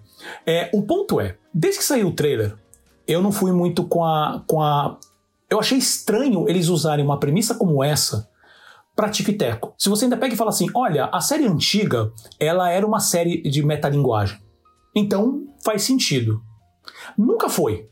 Eram dois esquilinhos, é, dois ratinhos e uma mosca resolvendo crimezinhos estilo Disney. Nada de, nada de novo, né? Uh, mas assim, mesmo assim, esse tipo de coisa, uh, usando um exemplo bem, acho que bem específico, não de animação, mas que eu acho que vale aqui, uh, pode funcionar se você realmente pensar bem no conceito, como que você quer trabalhar, tá? eu vou usar aqui o exemplo do Homem Animal, quadrinho da, da, da, da DC, né, antigo, da década de 80, que eu não lembro, eu não lembro se foi. Você, você lembra, Selby, se foi o Neil Gaiman, que foi um escritor que, que realmente começou a trabalhar o, o personagem, que era um super-herói comum, nem muito conhecido. Só que o, o, escritor ele pegou, acho que o Bruno, Bruno dá uma. o Bruno tá aqui com a gente conectado, acho que ele vai conseguir é, lembrar quem foi o escritor do Homem Animal. Não sei se foi Grant Morrison também, eu posso estar, posso estar engrata, é, enganado, tá? Mas que ele realmente, ó, acertei, Grant Morrison, né? Que ele. Uh, ele pegou um personagem que era, não era muito conhecido e começou a brincar com essa questão de, de metalinguagem dentro da história. E é, é uma, uma história super. É, é, é, sensacional o arco dele, né? No, com o personagem. Inclusive, tem, tem até uma, um, um, momento lá que ele se encontra com, com o Coyote, né? Com, com o Willy Coyote, né? Do, do, do, que persegue o Papaléguas o tempo inteiro. Né? Então, assim, ah, quer dizer então que você vai pegar e mudar a, a, o tema, que seria assim, a ideia da, da série ficaria ruim? Não necessariamente, mas você tem que pensar. E para mim, essa adaptação, já na hora do trailer, mesmo quando saiu, eu falei: tem alguma coisa para mim que não tá encaixando. E para mim, a solução que eles deram pro filme foi isso: tipo, olha, vou pegar esses personagens aqui, vou tirar eles totalmente do, do que seria o, o mundo deles, vou criar essa metalinguagem onde eles eram atores atu, a, que, que, atuavam numa série específica, e vou criar esse universo a la Roger Rabbit, sabe? Onde eu vou misturar um monte de coisa ali e e vamos lá. Só que assim, o resultado final para mim, é, eu, eu, não achei, veja, eu não achei uma completa porcaria. Eu achei um filme esquecível. Terminou o filme eu tava literalmente é, assim, é, ok, acabou, deixa eu fazer lá alguma coisa para eu comer. Porque, e, e, aí que tá, muitas das coisas que o pessoal também tem falado é com referência às referências. Tá? Então, assim, vamos deixar claro. O filme Você é... não gostou do Sonic feio? Esse é meu ponto. Esse é meu ponto. É, o filme é, uma, é um grande fanservice eu senti falta do oh, colocar um Muppet genérico naquele é, filme. Por, por, que não colocaram então, por que um que Muppet tem... de verdade? E aí é que tá. Aí é que tá. Mas, é que Mas por quê? Porque a Disney não deixou. A Disney não deixou usar o, o Mickey, o Pluto, a Minnie. Os principais não pode, porque pois o filme é, é né? é adulto. Pois é, né? O filme é adulto. Pois é. Agora, que se dane o tic-teco. Né, por que, você não né? foi lá? É, que se dane o tic-teco, né? Que se dane tio Patinhas, né? Que dá um oi, tudo bem? E é isso. Patinhas é secundário ali, ah, secundário. Mas pode aparecer. Né? Meu ponto é, o filme é. Aliás, um... ele aparece em dois designs, né? Ele aparece o design antigo, o design novo. O design. Nem isso tem muita. É, ele aparece na nota. Ele aparece. Ele aparece de, de duas formas diferentes. Eu não lembro do design antigo. Do é. design novo eu lembro. A cena que ele aparece que é o design do, do DuckTales novo. Agora, o antigo eu não é. lembro. É. Bom, mas também tem tanta coisa. Cédula. É, tem tanta mas voltamos coisa. ao Sonic feio. O então, Sonic feio tá bem Deixa eu finalizar. Então, deixa eu finalizar. O ponto é, o filme é um grande fanservice que não tem um porquê. É só assim, olha que legal, olha que legal, olha aquela referência, olha aquela referência. E você fala, tá, mas aí eu quero prestar atenção na história, eu quero ficar vendo as piadas. E detalhe, as piadas, e agora eu vou entrar no Sonic Feio, as piadas, na, muitas delas, e eu não tô dizendo que tem só tem piada ruim no filme, tem algumas piadas boas, tá? Uh, mas assim, é só um, parece que eu tô vendo uh, um, um, memes de internet por uma hora e meia. Uma hora e vinte, acho que o filme não, tem, não é tão longo assim, né? Por uma hora e vinte, uma hora e meia. O Sonic feio especificamente é isso. Estranhamente, e que eu, que eu acho altamente bizarro isso, ele tem uma, uma presença no filme fora do comum. Que eu não sei que. Bom, eu, eu vou finalizar isso porque é, esse ponto, porque é, é, é, muito engraçado. Porque se tem uma coisa que possa. Que, que me interessou bastante sobre esse filme, e o Selby também comentou isso, ele deve ter postado nas redes sociais dele, é. Eu em si o filme eu deixo pra lá. Agora, eu quero conversar muito com o pessoal da área jurídica e da área de licenciamento desse filme. Porque assim, tem, tem personagem da DC, tem personagem da, da Warner, da Warner, né, da DC, tem personagem da Paramount, tem ET ali no meio, tem, tem os personagens do Lego, tem Transformers. que eu achei a coisa mais absolutamente bizarra, sabe? Tudo bem, são cenas de fundo, os personagens quase não têm impacto nenhum, mas assim, é tanta referência de direito é, que assim, é, é, é, o caos do direito autoral ali. Eu não sei se ali, né, nesses casos específicos que você está falando, se não tem, eu já li alguma coisa sobre isso, mas eu não tenho confirmação se foi. Que seriam direitos de uso baseado em, em, no uso dos personagens em produtos, que não seriam os personagens dos filmes, né? Então seriam adaptados. O Shrek que aparece, ele aparece Isso. como produto. Isso, por o exemplo. ET aparece como produto. Não, Quando você aparece não. como produto, Aí tem tá. alguns ali que você vê que, que, que não são os do filme, né? Sim, por exemplo, o ET não aparece como produto, tanto que tem o trailerzinho dele do filme ET versus Batman lá. Né? É. Ele aparece no cartaz, ele aparece só um cartaz, mas depois aparece como se fosse um- uma ceninha dos dois, é uma cena do, do, do ET É. meio que caído assim um pouquinho, e o Batman também, que eu achei. Isso é uma coisa também interessante pra dizer. Nota que no Batman só aparece a silhueta dele. É, então. Tem umas, tem umas sacadas aí que eu não sei. Então, por isso que eu te falo que, pra mim, eu tô mais interessado em saber qual foram as jogadas ah, ju- legais, jurídicas, pra falar assim: olha, isso aqui você pode fazer que não dá problema. Né? Então, é, é, por exemplo, o Lego mesmo que eu, que eu comentei, que era do Lego Movie, aparece como se fosse um outdoor. Mas é, mas é um Lego. Mas tem outra Aparece coisa. o Dobby também do, do Harry Sim, Potter. Ele aparece também sim. no cartaz também. Exato. Bem modificado, mas Exato, é ele ali. Exato. Mas aí meu ponto é justamente isso. E, por exemplo, e leva a questão do Sonic feio.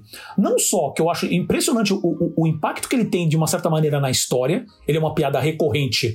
A- ele tem todo um setup para ter um payoff que a gente fala, né? Tem, tem toda uma preparação para ter uma conclusão, vamos dizer assim, esse arco de- de- de- da história dele. Mas principalmente porque ele não é um personagem da Disney.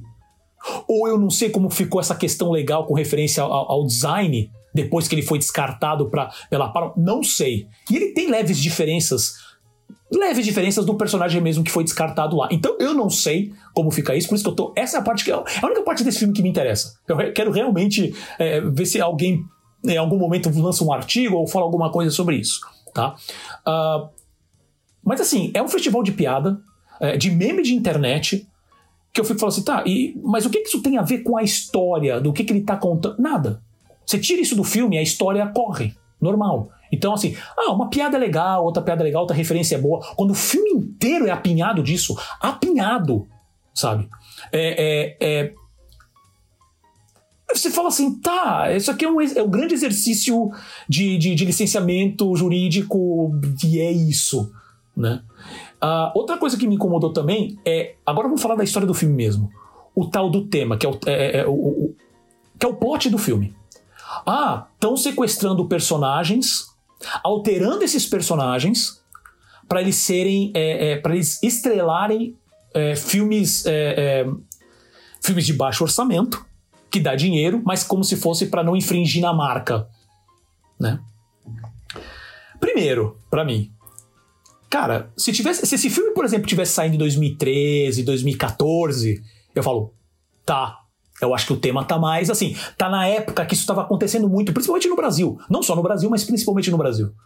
Dez anos depois, os caras me acham essa história em que na prática você. é, e, e agora eu quero comparar com o Roger Rabbit, tá? Porque eu acho, acho essa parte importante.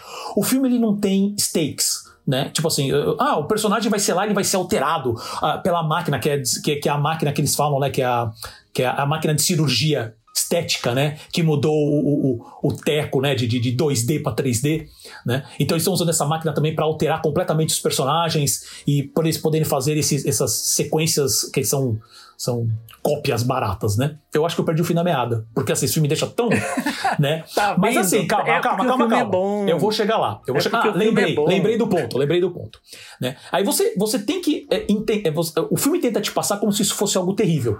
Ó, estão sequestrando os personagens, estão alterando eles. Tá, lógico, pelo amor de Deus, gente, não me entendam mal, o sequestro não é legal, tá? E, eles- e os personagens são mantidos presos num lugar lá. Mas desculpa o spoiler aqui, por favor, se você não quer ouvir spoiler, tô dando esse tempinho aqui pra você dar pausa. Pausou? Beleza. Você vai ver depois os personagens, os personagens estão todos bem. Né? Tudo bem, foram sequestrados, mas foram libertos, tá tudo bem. Tá? Aí eu fico comparando ah, com os stakes do Roger Rabbit. Porque isso é uma coisa, quando você lida com desenho animado, e eu acho que o Roger Rabbit fez isso muitíssimo bem, você tem dois pontos. Que, que- cara, que é, o, que é o plot do filme. Primeiro, eu não, um desenho animado matar um ser humano, e gente, pelo amor de Deus, tô falando de Roger Rabbit, tá? Então, spoiler aqui é. faz favor, né? É, um desenho matar um ser humano, que é algo absurdo. A gente tá sempre acostumado que o desenho animado é algo fofo, divertido, tá para divertir as pessoas. E não só isso, você também consegue matar um desenho animado? E o Roger Rabbit lida com esses dois pontos muito bem. Sabe? É por isso que eu digo que ele é, o é Roger Rabbit safado, porque eles não conseguem nem pegar uma, um, alguma ideia onde realmente o, o, o, o, o filme tenha um impacto tão grande assim nos personagens. Lógico, você pode ter maneiras de contar isso, porque eu sei que esse filme ele tá ali no meio termo, né? Que nem o Sebo falou. A, a, Disney tem esse, esse público muito grande de, de, de adultos uh, sem filhos. Né? Então, obviamente que esse filme é pra atacar nostalgia ali, ele, ele é um é, soco na nostalgia. Afetiva. É memória afetiva, é. tá? Mas ainda assim, Uh, por isso que eu digo também que a história é fraca, porque ela não tem peso nenhum. por que, que eles tá estão fazendo isso? Ah, o é. impacto é os dentes de gente do Sonic. O impacto é os dentes de gente do Sonic. Que é. É. É, é absurdo. Como eles não, dão mas, importância para esse personagem, eu não acho.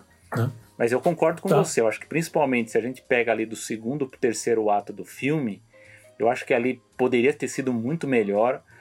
Eu, eu vejo que é, é, engraçado, a Disney ela conseguiu ter muita repercussão em cima de certas polêmicas né, do filme, como é o caso do, do próprio Sonic feio, o caso do, do Sweet Pete, que é o, o Peter Pan adulto, né? E aí fizeram toda a polêmica, ah, porque foi inspirado no Bob, Bob Driscoll, a produção já falou que não foi, e eu, eu, acho, eu acho meio forçado também fazer essa comparação com o, o ator Bob Driscoll. Pra quem não sabe, Bob Driscoll é um ator que fez a voz do, Sim, do, do Peter Pan, ele teve uma carreira, né, no no, nos filmes da Disney naquela época.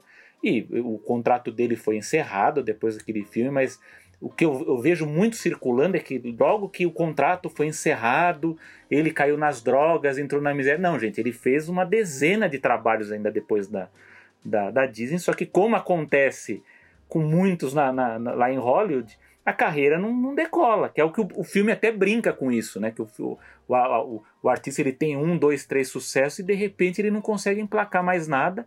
E se ele não se arrumou na vida, ele corre o risco de cair na miséria, enfim, vai acabar fazendo outra coisa. Então acabaram forçando um pouco isso. Agora, eu acho que como personagem, aí tá, é uma análise minha. Embora, ok, eu, eu engoli o, vilão do filme. Mas eu acho que poderia ter sido outro. Acho que poderia ter sido feito uma uma, uma, uma, outra boa sacada ali, como especular a história de talvez ser o Pluto, mas é, eu acho que a Disney não quis usar o Pluto no filme aí também, porque protegeram uma série de personagens, ou outro tipo de vilão ali também para para brincar com a história, mas o próprio diretor falou, ah, eles usaram isso por, por conta de brincar com essa ideia de, de, de, um ator adulto, né? um personagem que era mais novo e depois ficou adulto. Enfim, é, é a justificativa deles. Mas eu acho que no caso você explicou muito bem. Eu acho que isso, isso eu concordo. Eu acho que numa cilada para Roger Rabbit as soluções elas são muito mais inteligentes. O roteiro é muito mais inteligente. Com certeza. Tem, todo, tem, todo, tem todas as regras ali muito bem, muito bem boladas. Embora tenha uma, uma história muito engraçada, que acho que até cabe contar aqui essa história, né? do, dos bastidores e que havia haviam regras muito rígidas da, da, relação entre humanos e personagens animados no Roger Rabbit. E uma dessas regras é que todas aquelas, aquelas ações físicas que acontecem com os personagens animados não podiam ocorrer com os humanos. Então, por exemplo, teve, para quem lembra do filme, né, um spoiler aqui, mas é um filme antigo, né, gente, de 88 que tem aquela cena que o Ed Valiant encontra a, a Lena Hiena, né? Que ele pensa que é a, a Jessica Rabbit lá em Toontown e ela persegue ele lá pela cidade. Havia uma gag que o animador criou que ela ia beijar o Ed Valiant e a língua atravessaria a cabeça, sairia do, na, na, outra, da outra orelha dele, né? E na época o Robert Zemeckis ele proibiu, ele falou: "Não, você não pode fazer isso porque ele é um personagem humano, ele não ele não ele não, você não tá quebra, dentro dessas você regras, as regras você vai quebrar do mundo é, real é, você, com o é, humano, né?" Só, é, só que aí um animador virou pra ele e falou assim: É, mas naquela cena do elevador com o Drup, ele. Pum, ele. ele... Conclusão. Cara, é verdade! É, Só que esse animador foi demitido porque ele confrontou o Robert. A sorte dele é que já estava no fim da produção, então ele perderia o hum. emprego de qualquer forma ali, ele iria para outro projeto. Né? Pô, mas você levantou mas um ponto que, que é verdade. Ser... então, mas ele, o Zemeckis, ele não gostou de ser confrontado porque era mesmo, né?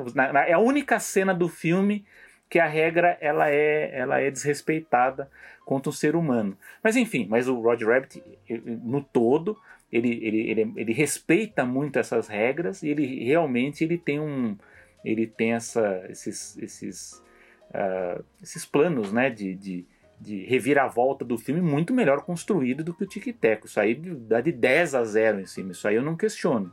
Eu acho que o Tico e Teco ele poderia ser muito melhor nisso. Aliás, tem material ali, os assuntos discutidos, você poderia fazer uma coisa, mas é o que eu falo, é uma produção menor, é uma produção original para o Disney Plus. Eu acho que também a equipe de produção ela teve que lidar também com uma série de, de limitações ali da empresa que até então a gente não sabe direito né, o que, que eles puderam usar realmente ou não, até as limitações também quanto às referências, né, de, que isso também é, uma, é um mistério para a gente, como que eles conseguiram usar muito daqueles personagens, né, mas assim, por um lado, eu gosto da ousadia do filme, acho que é por isso que até eu, eu, eu eu faço questão de elogiar, porque talvez isso sirva para a Disney ousar mais em outros filmes, né? Porque a Disney ela estava vindo numa linha de não podia nada, né? Não, isso aqui não pode, não pode juntar personagem com tal. Agora, lógico, a gente está tendo uma, uma série de, de, de, questões de inclusão, por conta também de pressões aí dos últimos anos, mas faltava uma certa ousadia nos filmes, né? Eu acho que o Tico e Teco ele veio para provar que isso é possível, né? Você pode brincar, você pode ter mais conteúdos adultos, você pode ter um pouco mais de cinismo, né, umas, umas, referências mais adultas ali.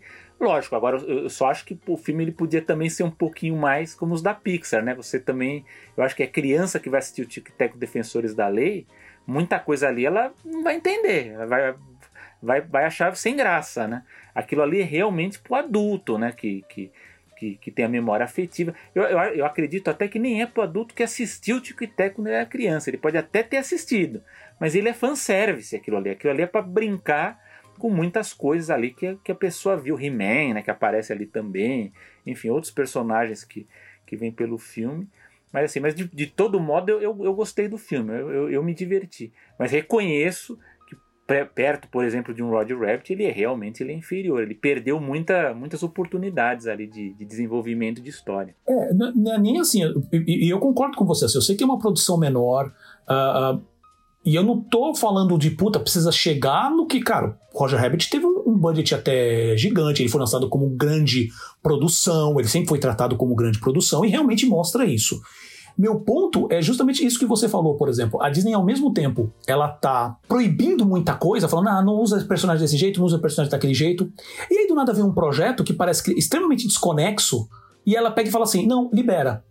Calma, gente, vamos analisar direito para ver se faz sentido isso, sabe? Uh, e aí, lógico, eu, eu, posso entender que, que existe é, é, impactos financeiros, né? Baseado no, no. Não sei qual foi o budget do filme, mas Agora eu vou puxar um pouco para a questão mais técnica, Selby.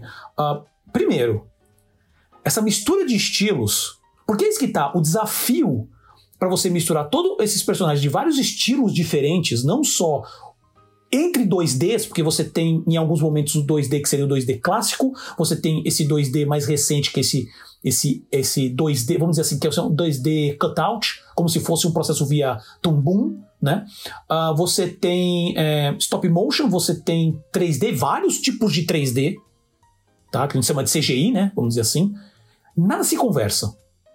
E, e é só você notar, personagem 2D, 2D, vamos dizer assim, pela técnica mais clássica, quase não tem no filme. Tanto que o, que o, que o Tico, ele não é um 2D, ele é um, é um CGI com, com cel shade. Né? É um exemplo, é uma explicação bem rasteira, mas é nada mais é que um, que um, que ele é um CG é um CGI. Só que eles colocam aqueles filtros, né? Aquele, aquele processo onde deixa o personagem parecendo desenhado à mão. Só que você nota claramente que aquilo ali não é o, o desenho clássico. Se fosse, você ainda fala assim, pô, legal, eles tentaram manter né, o estilo antigo. Até teria uma coisa interessante. Você tem ideias boas, sabe? Mas é tudo colado, é tudo assim, é, é, é tudo parece que se juntou uh, uh, uma pessoa da equipe que teve uma ideia boa e o resto da equipe é um monte de cara zoeiro da internet. Porque, porque por mais que você possa meter pau no, no 3D, porque, sabe, isso daí, com certeza, e eu sei que provavelmente foi pensado nisso por causa de processo, por causa de pipeline, porque poderia Sim. ser mais simples, mais barato e mais rápido a entrega. Tá? Então eu entendo esses pontos. Agora, Sim. aí fica. O que, que acontece para mim? Ele é um filme que ele não é nada, ele não consegue ser nada. Ele tá lá. E aí eu li, vi uma piadinha ou outra que eu falei assim: ah, ok, essa piada aqui é interessante. O resto é um monte de meme o tempo inteiro, e você fica, tá, e aí, no final das contas, você fala assim: ah, isso aqui é, é Rescue Rangers? Não. Porque você mesmo falou, ah, não, é não é Rescue Rangers. Eu não acho ele que é um seja um Rescue Rangers. Então, mas é o que eu tô falando. Então, é esse meu ponto. Ele não, é, ele não é nada. Esse filme não é um nada. Ele tá lá, ele é um monte de piada, ele é um monte de ideia jogada, mas é que ele não é nada amarrado. É tudo um monte de coisa jogada na parede pra ver, e ver o que, que colou. E saiu aquilo. Tudo bem, a gente tá falando uh, da Disney Vou falar da Disney porque normalmente o conteúdo deles sempre está um pouquinho acima, mesmo as coisas ruins que eles fazem. Então você consegue pelo menos criar um, um arco de história legal entre, entre o Tico e o Teco, sabe? O, o, temático entre que é a amizade dos dois e como essa amizade se degradou durante o tempo. Ele segura o fio básico da história. Segura, não vou mentir. Mas o. Não, ali do primeiro sabe? pro segundo ato é isso que segura o filme, é, basicamente. Exato, né? exato. E o filme, ele é um filme, como eu falei, assim, é um filme curto, ele tem uma hora e vinte, uma hora e meia no máximo sabe? E assim, aí tem um monte de personagem que aparece, você tem que dar é, é, é, é a deixa para todo mundo. Só falando especificamente do personagem do, do Sweet Peach, né? Que seria o, o, o Peter Pan e esse, esse rolo do, do, do, Driscoll, né? Do Bob Driscoll. É, meu ponto, minha conclusão com isso, eu só achei um pouco de insensibilidade. Não tinha ninguém dentro da Disney que poderia falar assim, dá uma segurada nisso. Se bem que assim, eu vou ser muito sincero também. Isso daí foi só as pessoas que realmente conhecem sobre o personagem que, que discutiram. Conheciam. É, então, que, que, não conhecem que comentaram isso. sobre isso na internet.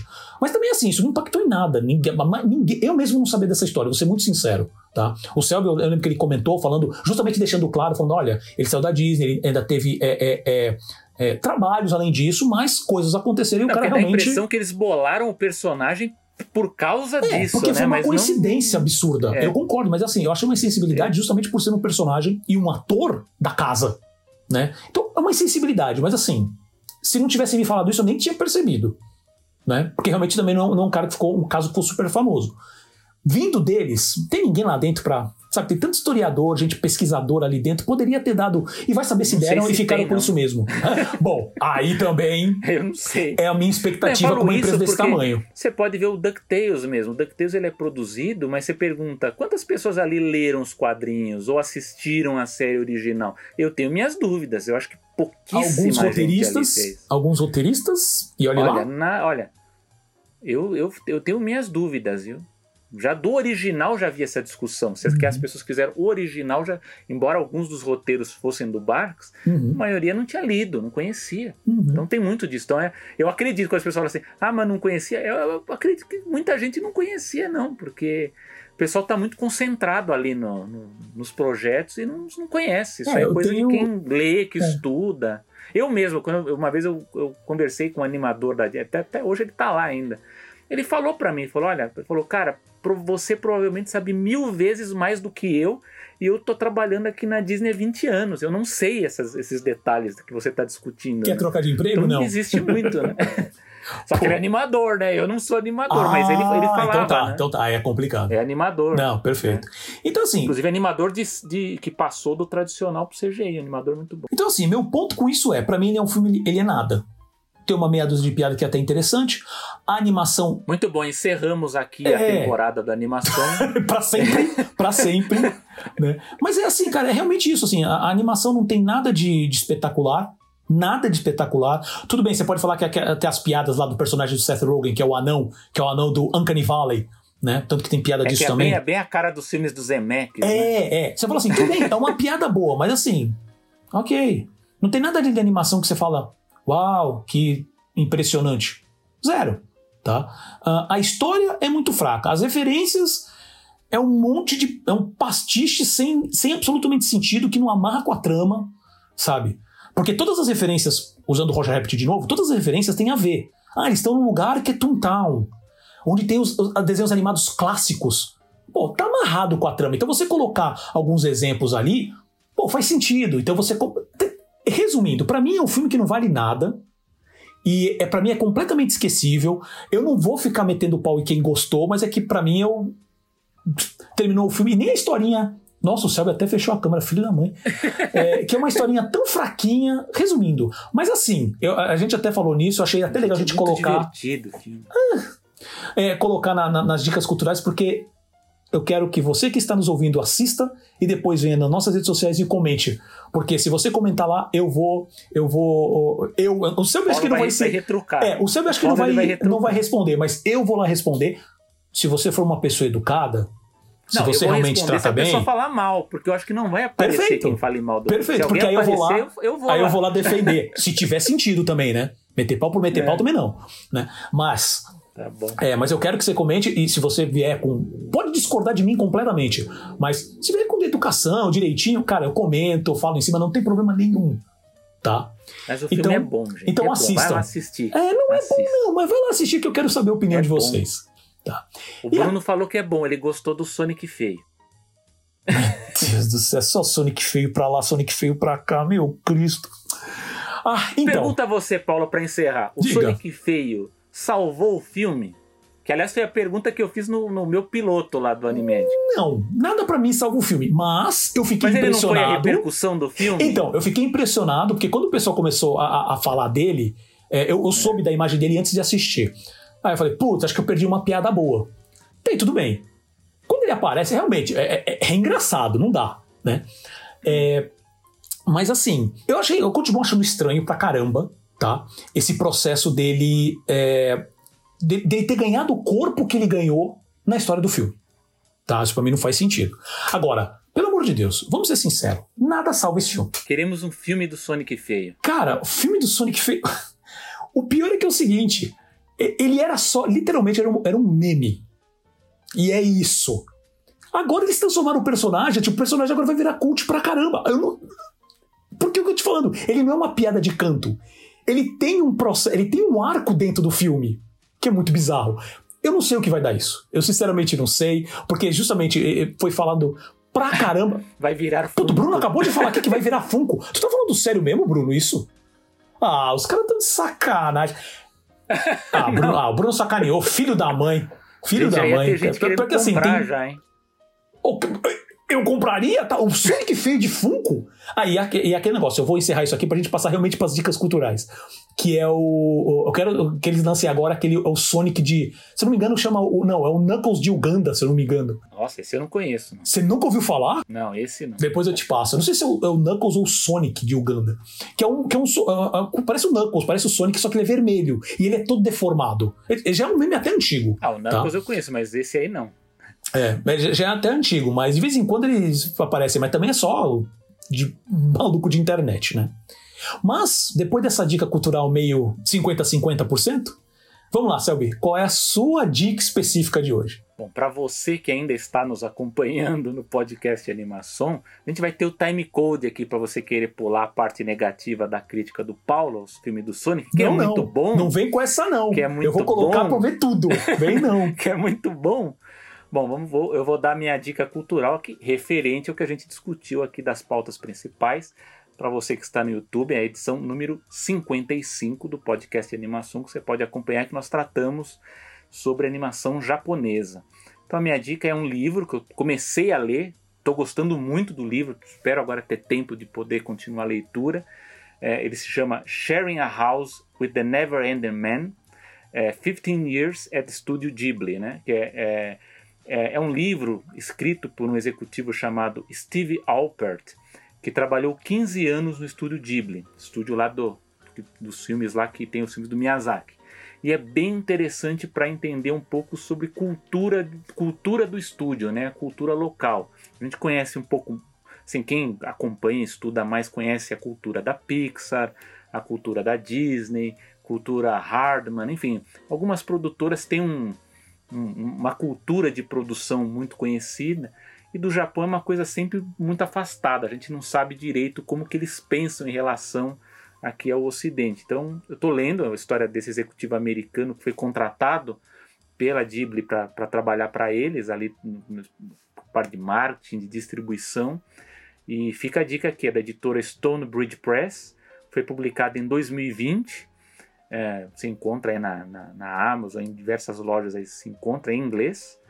E aqui no, no, futuro eu pretendo retomar, quando a gente voltar a falar um pouco sobre, sobre o estúdio japonês, aí que, onde a gente puder encaixar esse tema aí de, de cultura de produção.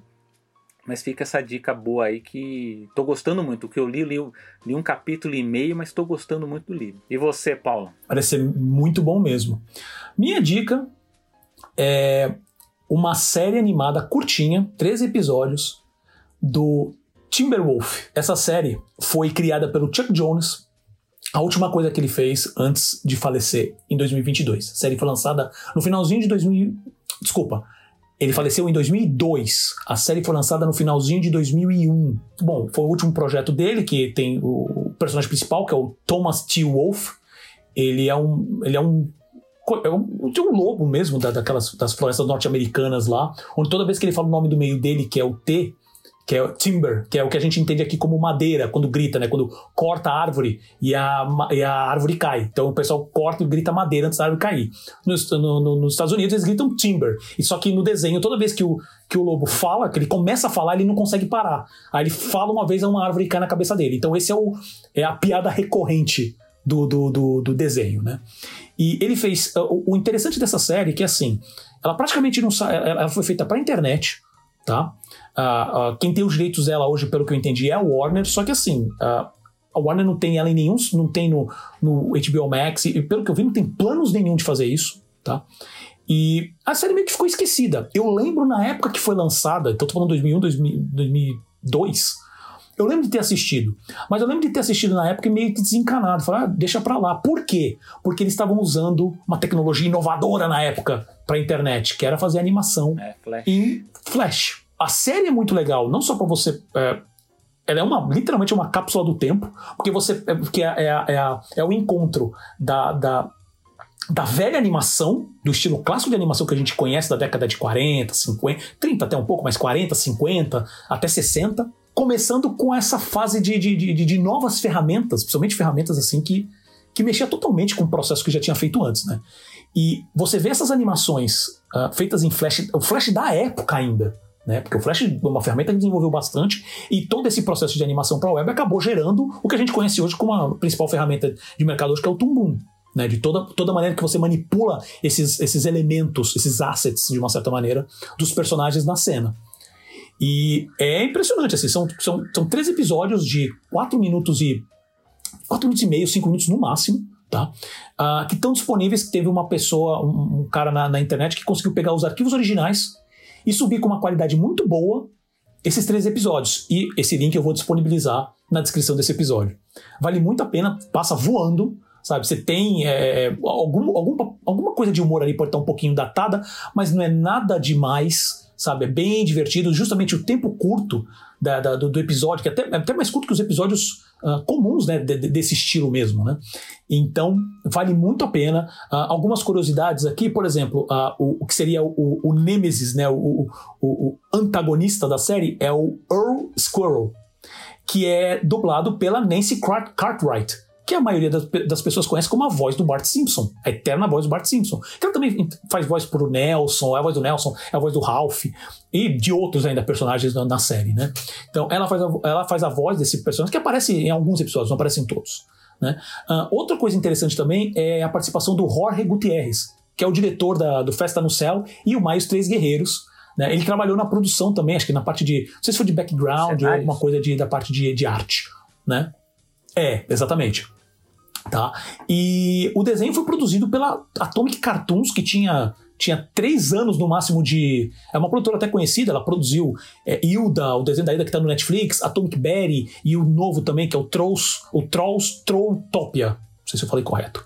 Né? Entre, entre outros ainda, né? Mas ela estava tipo, tinha três anos e pouco de mercado. Né? E isso eu achei bem interessante. Então, assim, vale pelo, pelo registro histórico, que você não consegue encontrar isso em nenhum lugar, quase você não tem referência disso e o cara conseguiu acesso aos, aos SWFs, né, que a gente falava, que eram os artigos, eram os arquivos que você conseguia abrir para mexer. E conseguiu exportar numa resolução maior. Então vale muito a pena. Eu vou deixar o, o link na descrição. É Timberwolf. Eu revi um episódio, eu gostei muito. O Selby falou, então tá falado, hein? Tirando, tirando do tic-teco. Do tic-teco você não escuta. Agora, disso aí ele tem razão. Tic-teco é bom. Não é, não. Então. Chegamos ao fim de mais uma animação. Você, meu amigo, algum comentário final? É, eu tenho, tenho uma dúvida, que você citou bem aí o, o Jorge Gutierrez. Uhum. O projeto dele, né, só para complementar, que a edição 54 a gente falou da Netflix, que estava cancelando Sim. as animações, o projeto dele foi cancelado também, foi né? Foi cancelado também, alguns dias depois. Netflix ainda a gente vai voltar a discutir, principalmente para ver essa questão, como, como eu tinha comentado no episódio passado, né? Como fica a questão lá do grande área que eles eh, compraram o prédio lá que eles compraram para fazer estúdio? Pô, eles cancelaram praticamente todos os projetos. E o que a gente fala, vê de projetos que eles estão fazendo, é parceria com estúdio, é anime, tá, tá bizarro. Então, agradecimentos ao Gustavo Pinheiro, edição de som e design. Bruno Fernandes, sempre ele aqui nos acompanhando, produtor e, e de conteúdo e mídias sociais. Ana Martini, direção e edição de vídeo, que ela não pôde comparecer hoje. Então, se você depois ver o vídeo lá no, no YouTube tiver meio estranha, porque eu fiquei mexendo as, as câmeras aqui. Aos nossos apoiadores, Renan Frade, Regina Martini, Marco Domingues e Marlon Soares. A você, cara ouvinte, que nos ouve e prestigia a cada edição. E claro, ao meu amigo de bancada, Selby Pegoraro. Eu sou Paulo Martini. Eu sou o Selby Pegoraro. E até o próximo episódio. Até a próxima.